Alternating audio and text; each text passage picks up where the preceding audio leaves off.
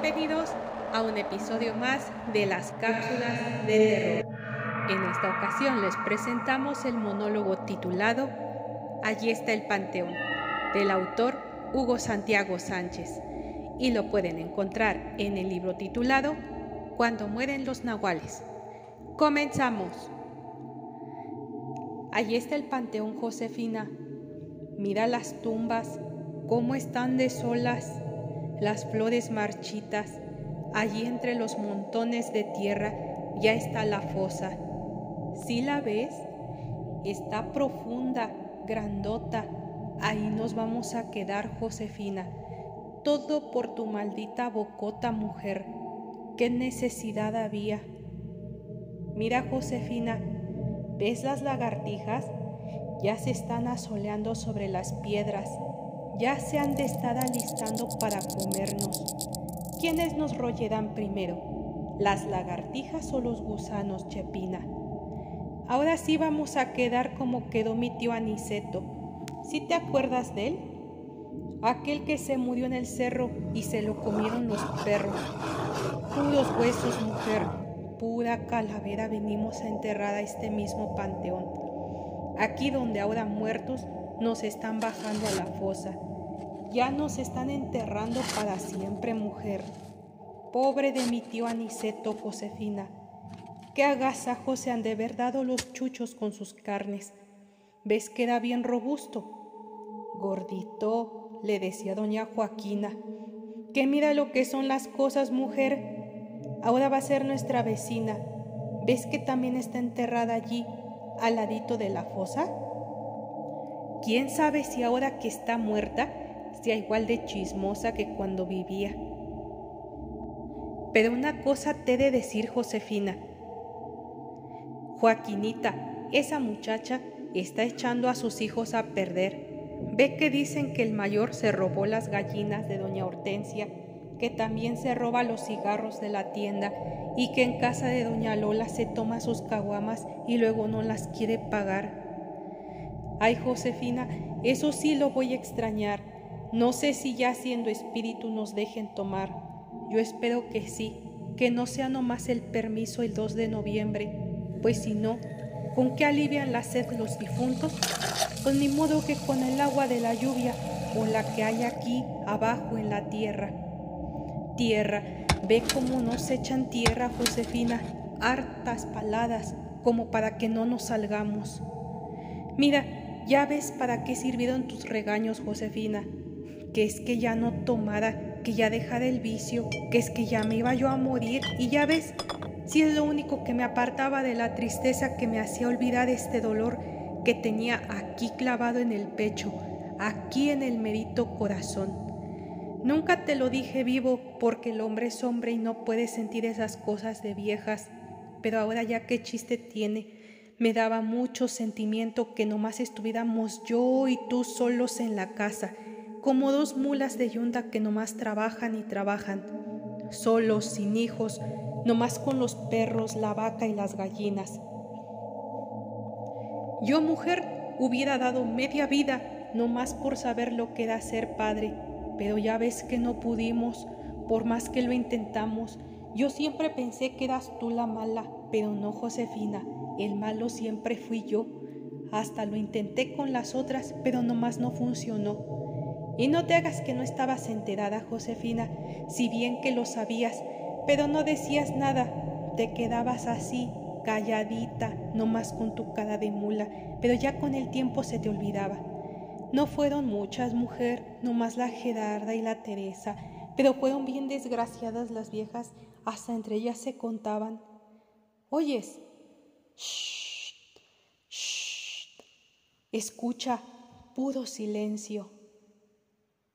Allá arriba ya se fueron los del cortejo, ya nos enterraron bien, Josefina, ya está clavado en la cruz en el techo de esta tumba mujer, sin novenario, no más la misa. Ah, qué desgraciados, Josefina, qué desgraciados. Hubiera sido bonito tener un chamaquito travieso y correlón a quien dejarle las cosas, Josefina, las milpitas, la casita, los animales. ¿Para qué tantas privaciones? ¿para qué ahorrar tanto, mujer, si ahora ni lo vamos a disfrutar?